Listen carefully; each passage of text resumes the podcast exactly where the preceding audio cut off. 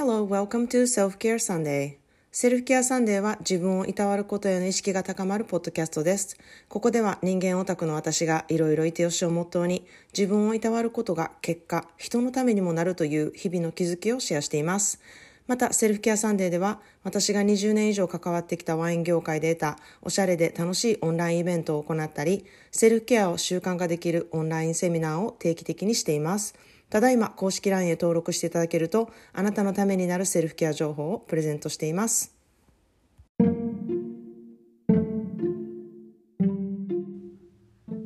皆さんこんにちは。カリフォルニアからセルフケアスペシャリストのまーちゃんです。いかがお過ごしでしょうか？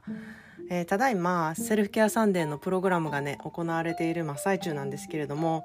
日々私もね受けてくださっている人とのこうやり取りがありまして心がねすごく温かくなることがね多くて、まあ、本当にこのお仕事しててよかったなって思うのとこれから本当にね一生やっていきたいって思えるね生きがいになっていることにこう気づかされている毎日なんですね。で昨日はやり取りの中でうん、あのまー、あ、ちゃんと出会えたっていうねこんなサプライズが人生にあるのなら長生きするのもいいなって思いましたっていう文をね送ってくださってあのちょっと読みながら時が止まった感覚になったんですね。なんかこうジーンとくるというか本当に、うん、心の奥深いところでこうポッっていう光があのあるようなあったかい気持ちになりました、まあ、本当にねそんな風に思えていただける存在でいられることにあの感謝したいですし私はリスナーの皆さんがねあのサプライズなのであの感想のメッセージをシェアしていただけるっていうこともとても嬉しいですしあの本当にまさにセルフケアサンデーを受けてくださってる皆さんのあのそのやり取りっていうことがあの本当に私の心の中でねあったかいものに変わっているなっていうのを日々感じております。で今日はですね実生活に取り入れやすく一番効果があるセルフケアについてお話したいなというふうに思います。皆さんそれは何だと思いますか？それはねお風呂なんです。まあこのポッドキャストを長らく聞いてくださっている方は私がねどんだけお風呂中毒な人間かっていうことをよく分かってくださってる人が多いかなっていうふうに思うんですね以前もあのお風呂をおすすめしている回とかお風呂のことについて語ってることっていうのがねあのたくさんあるのであの気づきだと思うんですけれども、まあ、寒い冬だからこそあのこの時期だからこそお風呂をね本当におすすめしたいなというふうに思うんですね。でこれはアメリカに住んでいて気づいたことなんですけれどもアメリカではほとんどの人が、まあ、シャワーで済ませる文化なんですね。しかしお風呂好きな私はですねアパートを探す時もあの家を探す時もバスタブがちゃんとついている場所っていうのを探したりとか、まあ、ホテルで旅行に行って旅行に行く時もホテルを選ぶ時にあの大きなバスタブがある部屋がいいなとか、まあ、お風呂重視の生活をしてるのでお風呂重視になってしまうんですよね何をあの考えるのも。でそういうのをね探していると、まあ、素敵なお風呂場があったりとか素敵なお風呂があればあるほど高級なんですよ。でお風呂イコールラグジュアリー感みたいなのが半端なくってもうアメリカではそのお風呂がある、まあ、お風呂をに入るっていう行為がまさに贅沢なことっていうふうにされてるんですよね。でお風呂に浸かるっていう時間。でそこでこうリラックスすること。で体をいたわること。精神をいたわること。まさに私はセルフケアの源はお風呂だなっていうふうにすごく強く思ってるんですね。でまあセルフケアに注目されてきた頃ですね。あの、まあ、アメリカがねセルフケアに注目されてきた頃、まあ、ちょっと昔になるんですけれども、まあ、手っ取り早くそれをすることが、うん、可能ですよっていう形にしたのがお風呂だったと思うんですね、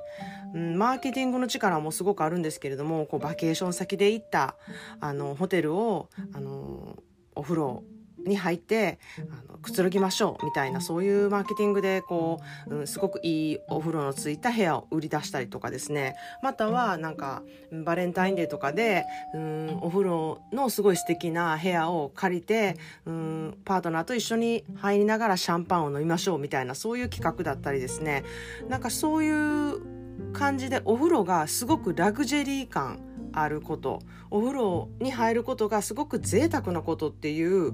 印象とかがすごくあのアメリカでは広くあの広まっていったんですね。で今考えると日本ってあまりそういうマーケティングのされ方してないなっていうふうにすごく思ったんですね、まあ、日本では温泉の文化がありますしお風呂屋さんに行くっていう文化もありますし温泉ではこうゆっくりして美味しいものを食べるっていう文化もあったりとかして私はお風呂文化に関してはね日本はめちゃくちゃレベルが高いなっていうふうに思ってるんですよ。だから一般の家庭にある普通にあるお風呂でさえもめちゃくちゃ素敵に作られていましてちゃんと長風呂できるように追い焚き機能があったりとかですね。あの浴室も湿気がこもってもこう大丈夫な作りになってたりとかですね。お風呂のレベルが高いんですよね。でそのことにあの多分皆さん気づいていないと思うんですよ。なんか普通やしこれがみたいな感じで。もう私は本当に喉からえ喉から手が出るほどですよね。ちょっと今なんかどういう言葉やったっけと思ったんですけどもう本当に喉から手が出るぐらい欲しいものが日本のお風呂なんですよ。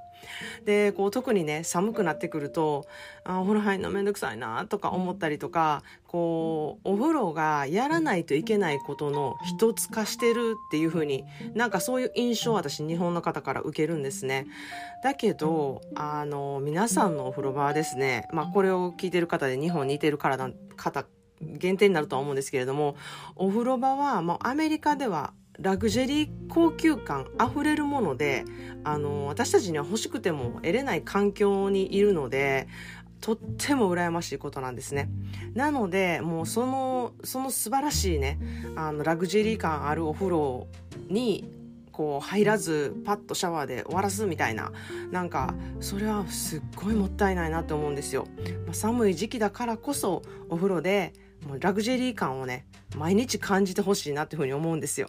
でその毎日ね適当に入ってるお風呂でラグジュアリー感をどう出していくか、まあ、まずキャンドルを焚いて薄暗いねあの部屋の中であのお風呂に使って深呼吸をするっていうこともできますしなんかキャンドルとか恥ずかしいわっていう方の意見も聞いたことがあるので、まあ、そういう場合は電気をつけてプラスキャンドルを灯すっていうこともねやってみてほしいなっていうふうに思います。っていうかね誰も見てないんですよお風呂の中に入っているあなたなんて。なので恥ずかしいっていう理由がちょっとあのわからないんですけれどもこれも慣れなので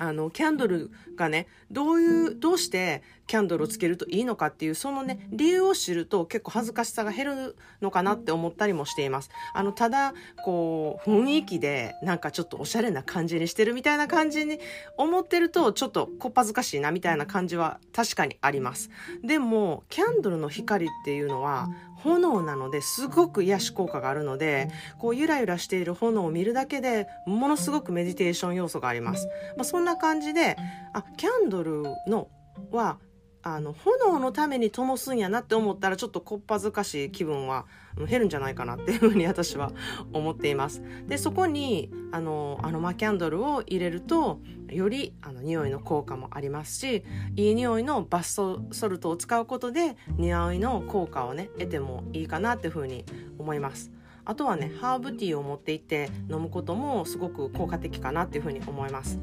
でできれば30分から40分こう浸かることをお勧めしています。でもしね湯あたりしやすい人なんかちょっとお湯にねしばらく使ってたらしんどくなるわとかあの胸焼けがしてくるわっていう方はお湯の温度をちょっと低めにで半身浴をするために肩にちょっと乾いたねバスタオルとかをかけて上半身だけあのタオルでくるんであの半身浴をねしてほしいなっていうふうに思います。でバスソルトを結構入れると発汗作用もあってねものすごい汗が出てきます。で本当にあの30分もねするとすごい汗とか出てくるんですけれども30分もなんかじっと浴槽で座ってられへんわみたいな人はジップロックに携帯入れてあのお風呂に入ることも私はお勧めしています。でそこでねポッドキャストを聞くのもいいですしあのまた私が以前作ったお風呂で聞く BGM リストっていうのがあるのでそれもあの聞いてもらえたらいいなっていうふうに思ってます。で今日はね公式 LINE に登録してくださってる方へお風呂をエンジョイするポイントとかこのお風呂をエンジョイするためのバスタイム、うん、リストっていうのをねあの送りたいっていうふうに思ってますのであのちょっとそういうの知りたいなって思う方はでもし登録されてない方はあの概要欄からちょっとご登録してみてください。それでは今日の一言 English です。Relax, soak and unwind. Relax, soak, and unwind リラックスして体を浸かることでいろんなことをほどいていこうっていう言葉なんですね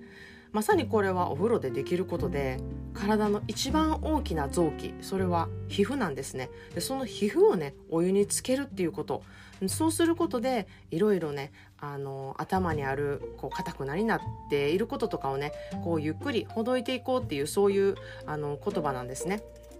で体はあの温めることでいろんな健康効果があるんですよ。で健康だけじゃなくって精神的な効果もたくさんあるのであのそれがね毎日のお風呂でその効果が得れるんであれば、うん、ただ入って体を洗うだけっていうことにお風呂を使うっていうのはちょっともったいないなっていうふうに思うんですね。で特にあのアメリカでいうラグジュアリーな高級お風呂がほとんどの家庭にあの日本ではあるのでもう本当にそれを有意義に使っていただきたいなっていうふうに思います。でお風呂は本当に自分一人の時間です。で忙しい方とかもねあのお子さんがいる方とかもその時間だけはちょっと頼める人に頼んで、うん、その時間を自分の癒すために使うっていう風にね意識してお風呂時間をねあのセルフケアの時間にしてほしいなっていう風に思います。で今日のサムネはお友達のイラストレーターのひでかちゃんが描いてくれた私のお風呂時間のイラストを載せています。もう私この絵が本当に大好きで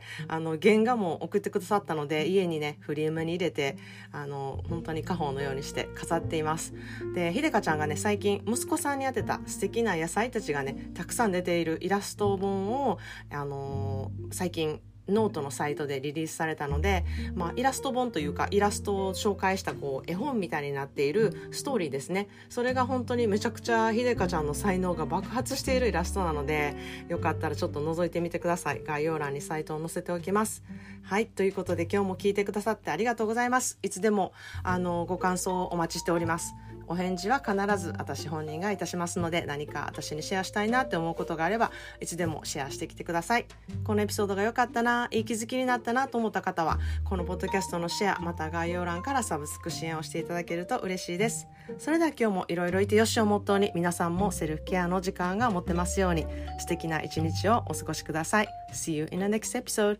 Have a wonderful self-care day.